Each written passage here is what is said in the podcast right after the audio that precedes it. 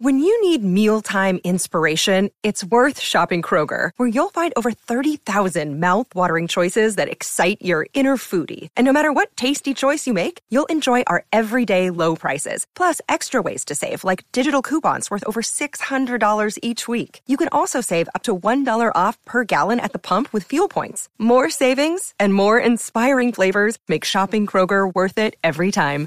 Kroger, fresh for everyone. Fuel restrictions apply. Hola a todos, soy Víctor Abarca y estás escuchando Expreso con Víctor. Bueno, antes de empezar, antes de empezar, ¿vale? Quiero decirte que hoy tenemos un episodio un poquito más corto que el de ayer, porque madre mía, los 30 minutos del de, ayer fueron de locos. Pero bueno, el episodio de hoy rima muy bien con la newsletter que seguramente te haya llegado hace ya unas escasas horas. Y si no estabas suscrito o suscrita a la newsletter, pues chica, no sé qué haces, pero suscríbete. O sea, te dejo el link en la parte de la descripción de este podcast para que puedas hacerlo. Y tanto el podcast como el boletín de Café con Víctor, pues van a servir para hacernos un poquito de, ese eco de modelador sobre un informe que han publicado sobre el uso de Horizon Worlds, que es el metaverso de Mark Zuckerberg. Además, también vamos a hablar de la multitud de noticias que nos han dado los informes trimestrales que están presentando todas las compañías, pero en concreto una que es la de Netflix y que además incluye un posible lanzamiento de un servicio de juegos en la nube y algunas medidas que yo creo que van a ser un poquito controvertidas. Así que allá vamos con este episodio de miércoles 19 de octubre del 2042.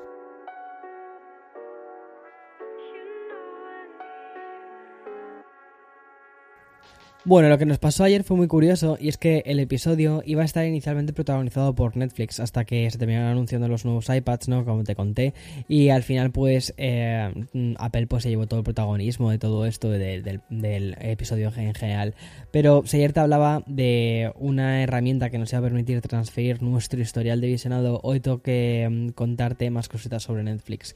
Y es que para empezar, y como ya te anuncié ayer, finalmente la compañía ya informó de qué tal le ha ido el trimestre. Y por cierto, prepárate porque Netflix no va a ser la única mm, y también vamos a ir salpimentando un poquito en los próximos episodios la información un poquito más tech y más digital sobre esta vertiente más económica. Pero volviendo al, al gigante de la retransmisión, ¿Tú cómo crees que la ha ido, ¿vale? Durante los últimos tres meses. Bueno, pues si nos detuviésemos durante unos segundos a reflexionar, podríamos pensar que quizás no la ha ido tan bien. Y mm, es que los dos últimos informes fueron negativos y se desplomaron de hecho en bolsa, ya se estaban perdiendo usuario. Pues bien, la verdad es que ahora ha sido una cosa un poquito curiosa, ¿vale? Porque de hecho Netflix ha resurgido de entre sus cenizas. Entre julio y septiembre, la plataforma de streaming ha sumado 2,41 millones de usuarios Y la mayor parte de, de estos vienen de Asia y también del Pacífico. Pero también han recuperado un poquito, ¿vale? Los usuarios de Estados Unidos, de Latinoamérica y de Europa. Los casi 2,5 millones de usuarios que han ganado suponen el doble de las previsiones que manejaban los expertos de Wall Street. Así que, en cierta medida, el informe de ayer trajo consigo una subida en bolsa del 15% y unas cuantas alegrías para muchísimos inversores. Y un dato bastante espectacular. Y por cierto, el número global de usuarios ya sitúa a Netflix en los 221 millones de usuarios registrados en la plataforma. Pero no puedo dejar de hablar de Netflix porque aprovechando este informe financiero, desde la compañía han querido compartir mm, con sus accionistas cómo va a ser la hoja de ruta a corto y a medio plazo. Y ojo, porque se vienen cambios bastante importantes dentro de lo que es la plataforma. Por ejemplo, tal y como te comenté ayer en, en voz alta, esto de compartir cuentas con personas que no viven dentro de nuestro hogar, pues todo esto se va a terminar. Desgraciadamente, Netflix va a poner fin a esta forma en la que hemos estado interactuando con todas las plataformas de streaming desde que, bueno, pues que comenzamos a suscribirnos.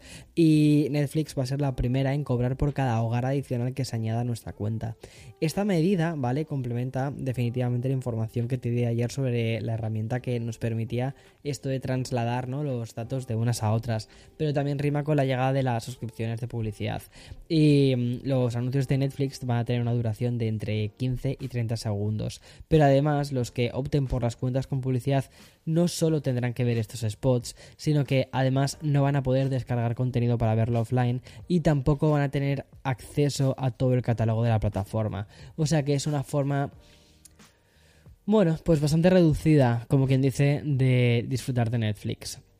Pero bueno, no me quiero ir todavía de Netflix porque aún tenemos más cosas. En segundo lugar, la compañía también ha afirmado que no va, no va a abandonar lo que supone el binge watching. Es decir, esto de seguir lanzando todas las series de una, ¿vale? Así como boom, completas. Pasando de lo que están haciendo otras compañías como hacen la, o sea, lo de la emisión semanal que, em, a ver, a mí la verdad es que esto la emisión semanal pues no me termina de flipar mucho, yo prefiero hacer un poco más de binge watching, de, de repente vas a una serie y te pones a ver la serie de principio a fin y ya está. Y otras compañías como Apple TV, HBO Max y Disney Plus sí que van sacando episodios semanales. Pero además de todo esto, la gran bomba informativa referente a Netflix nos viene de la mano de la división menos exitosa, que son los videojuegos. Y aunque seguramente quizás la hayas olvidado, e igual el 99% de los usuarios también lo han olvidado, Netflix ofrece hasta 35 títulos para dispositivos móviles. 35 juegos que se van a sumar otros 55 que ya tienen en desarrollo. Y mm, ya que los usuarios no parecen detenerse a jugar con estos títulos, el siguiente plan en el aterrizaje de Netflix en el mundo gamer podría pasar por el lanzamiento de su propio servicio de juegos en la nube, lo cual llama bastante la atención y también tiene bastante sentido porque la plataforma ya la tienen. Y es que este bombazo fue confirmado el martes por el vicepresidente de juegos de la compañía. Y es que durante la conferencia TechCrunch eh, Disrupt, según el ejecutivo, la empresa está explorando muy seriamente una oferta de juegos en la nube para llegar a los usuarios en, televisores y también en PC. Y mm, vamos a estar bastante atentos a este movimiento cuya idea mm, pues ha estallado pocos días después de un gigante aún mayor como Google que ha tenido que cerrar su propio servicio de juegos en la nube, que es Stadia. Pero es verdad que aquí es diferente, porque lo que proponía Stadia era comprar los juegos y después, o sea, y poder eh, streamearlos, ¿no? Como quien dice, en, en, la tele o lo que sea. Y bueno, vamos a pasar de una división que no funciona demasiado, como la de los juegos de Netflix, a otro gigante que no acaba de dar con la tecla dentro de su gran apuesta. Y me refiero a Meta y a su Horizon Worlds. Pero antes de esto, voy a pasar al bloque de publicidad. Así que después de la publi te cuento más. Another day is here and you're ready for it. What to wear? Check. Breakfast, lunch and dinner? Check. Planning for what's next and how to save for it? That's where Bank of America can help. For your financial to-dos, Bank of America has experts ready to help get you closer to your goals. Get started at one of our local financial centers or 24-7 in our mobile banking app. Find a location near you at bankofamerica.com slash talk to us. What would you like the power to do? Mobile banking requires downloading the app and is only available for select devices. Message and data rates may apply. Bank of America and NA, member FDIC. Bueno, como te decía justo antes de lo que es la pequeña pausa, me he encontrado con un reportaje publicado por The Wall Street Journal que hace un retrato bastante desolador sobre cómo está ahora mismo el metaverso de Mark Zuckerberg. Y las cifras de Horizon World son peores de lo que podíamos imaginar. Mira, te voy a contar. Sin duda, ¿vale? El peor input de, todos es el que señala que la mayoría de los usuarios de la plataforma de Meta no regresan otra vez después del primer mes. Es más, el informe, ¿vale? Eh, dictamina que la compañía ha tenido que reducir su objetivo de medio millón de usuarios activos mensuales a 280.000. Una cifra a la que tampoco llegan ya que los eh, usuarios mensuales que están utilizando Horizon Worlds no alcanzan ni los 200.000. Pero bueno, el objetivo de ellos son 280. A ver qué, a ver qué pasa, ¿vale? Pero aún más desolador es el siguiente dato, y es que solo el 9% de los mundos construidos por los creadores son visitados por menos de 50 personas. Y analizando la vertiente de hardware del metaverso de Mark Zuckerberg, las gafas de, realidad aumentada de Meta tampoco se están salvando, porque el informe señala que el 50% de las Meta Quest dejan de ser utilizadas después de los 6 meses después de, haberlo, después de haberlas comprado. Es decir, llaman la atención inicialmente, pero luego es como, puff, paso de esto. Y tras este mundo fallido de Meta, vamos a hablar ahora de un anuncio de Apple que no tuvo cabida en el episodio de ayer. Y eso que fueron 30 minutacos de episodio. Y me estoy refiriendo al nuevo Apple TV 4K. La verdad es que hoy el episodio está siendo con mucho de televisiones, mucho de, de Netflix, de, bueno, pues todas estas cosas. Y mm, es que eh, lo que ha hecho Apple ha sido una renovación bastante, la verdad, interesante, que parece así como que pasa desapercibida, pero Mira, el diseño es verdad que no ha tenido ningún tipo de, cambio, o sea, no ha tenido ningún cambio visible, pero lo que ha hecho Apple es actualizar lo que es su cajita de transmisión y le añade el procesador que es, eh, os han metido dentro el A15 Bionic y es que la compañía también lo refuerza a través de la nueva compatibilidad con el HDR10 Plus, lo cual también va a utilizar metadatos para optimizar dinámicamente el contenido HDR10 al más puro estilo, ¿vale? Como hacen ya con Dolby Vision. Y también duplica la memoria base, pasando de los 32 GB, lo cual se queda un poquito corto actualmente, a los 64. Y aunque vamos a poder apostar por la versión de 128 GB, esta le añade además la conexión a Ethernet. Pero siguiendo con las prestaciones, el modelo de, este año, del 2022, de este Apple TV 4K, agrega soporte para el estándar Thread, IO, IoT perdona, y también resulta compatible, que eso es interesante, con Wi-Fi 6. Y obviamente Apple también añade el, el Siri Remote que se lanzó el año pasado, en 2021, este nuevo mandito, como control remoto. Y um, además este eh, tiene ya conexión USB-C.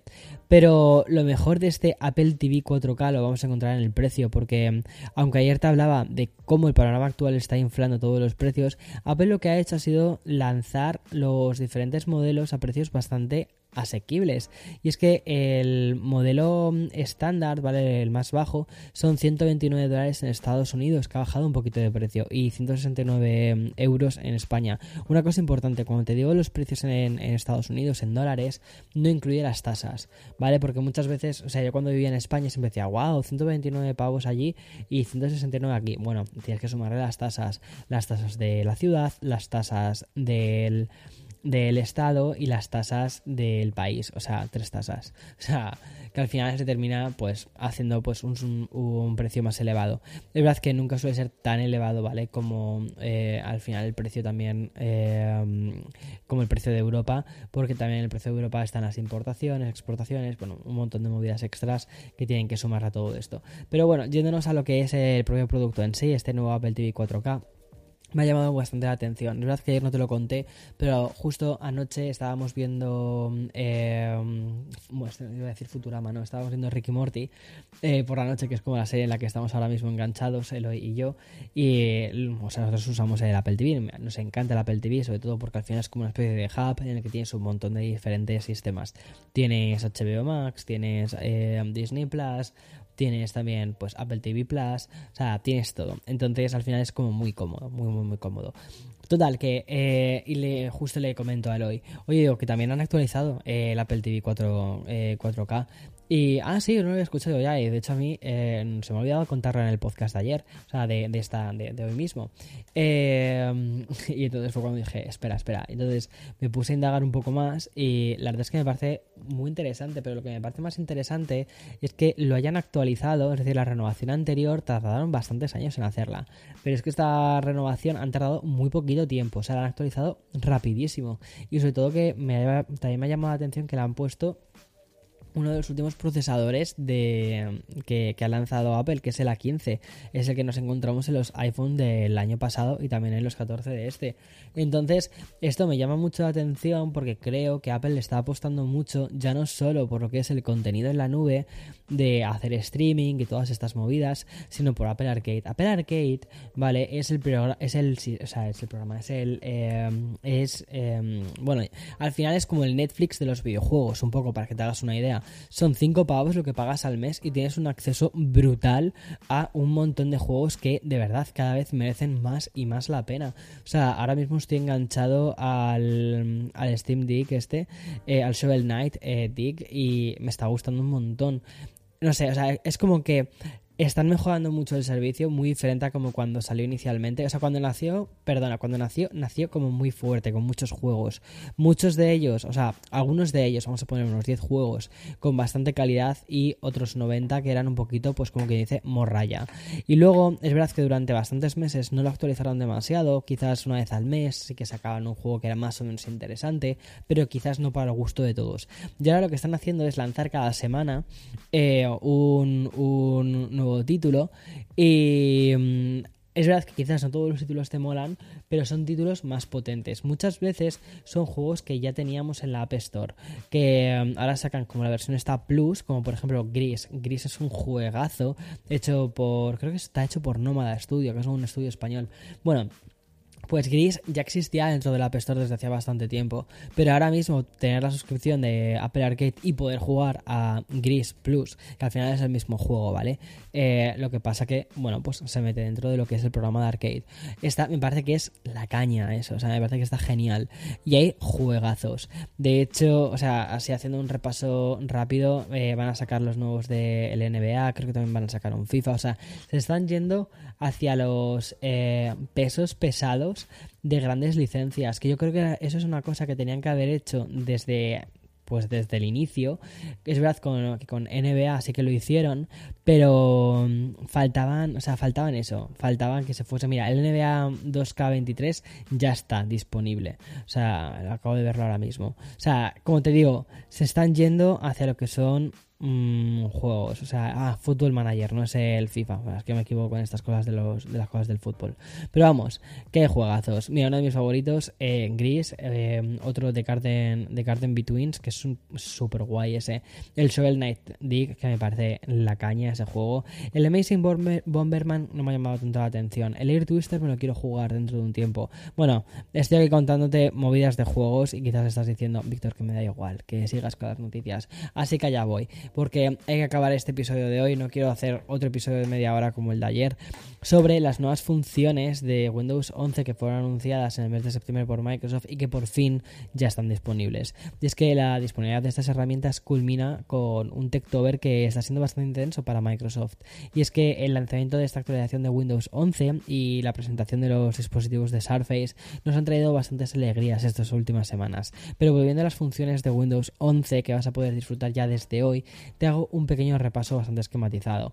En primer lugar, el explorador de archivos con pestaña. Ahora eh, vamos a poder organizar un poquito mejor los archivos y cambiar entre las carpetas con mayor facilidad. Además, OneDrive nos va a permitir ver información como las diferentes ediciones de otros usuarios y también los últimos comentarios. Microsoft también ha perfilado las sugerencias de acciones haciendo que Windows 11 sea un poquito más intuitivos. Y como suele ser habitual, el administrador y la barra de tareas también encuentran algunas mejoras de accesibilidad. Y en cuanto al hecho de compartir con otros dispositivos, Windows 11 también ha mejorado las opciones correspondientes, haciendo, por ejemplo, más sencillo el tema de compartir a otros dispositivos directamente desde el escritorio, el explorador de archivos, fotos, que luego te voy a contar una cosa sobre fotos curiosa, las herramientas de recorte, de, em, de em, hacer, por ejemplo, poder hacer una grabación de, un vídeo, convertirlo en GIF, este tipo de cosas está bastante guay. También cositas de Xbox y otras aplicaciones. Y por último, vale, que es aquí a donde voy, la aplicación de fotos en Windows 11, vale, bien, por fin. Bueno, pues esta la han vuelto a diseñar para facilitar la organización de imágenes sin importar si provienen del smartphone, si vienen de One Drive, bien de una cámara o atención de iCloud Photos. O sea, esto me encanta. Un aplauso porque esto me parece súper, súper, súper inteligente. Es decir, los usuarios que tengan un iPhone y que tengan un Windows van a poder eh, ver sus fotos de iCloud dentro de su biblioteca de fotos de, de Windows, todo de forma totalmente organizada y sincronizada. No van a tener que irse a fotos en la nube de iCloud. O sea, está genial eso, me parece súper guay y sobre todo lo que hace es estrechar un poco más esa brecha que hay entre Windows y eh, iOS, hacerlo más cerquita, o sea que vaya cada vez eh, siendo más cerquita, pero lo que no creo que veamos es la integración de iMessage dentro de nuestros ordenadores Windows. Bueno, quién sabe, el tiempo lo dirá. En fin, hasta aquí las noticias de hoy. Mañana, como siempre, más y mejor. Chao, chao, chao.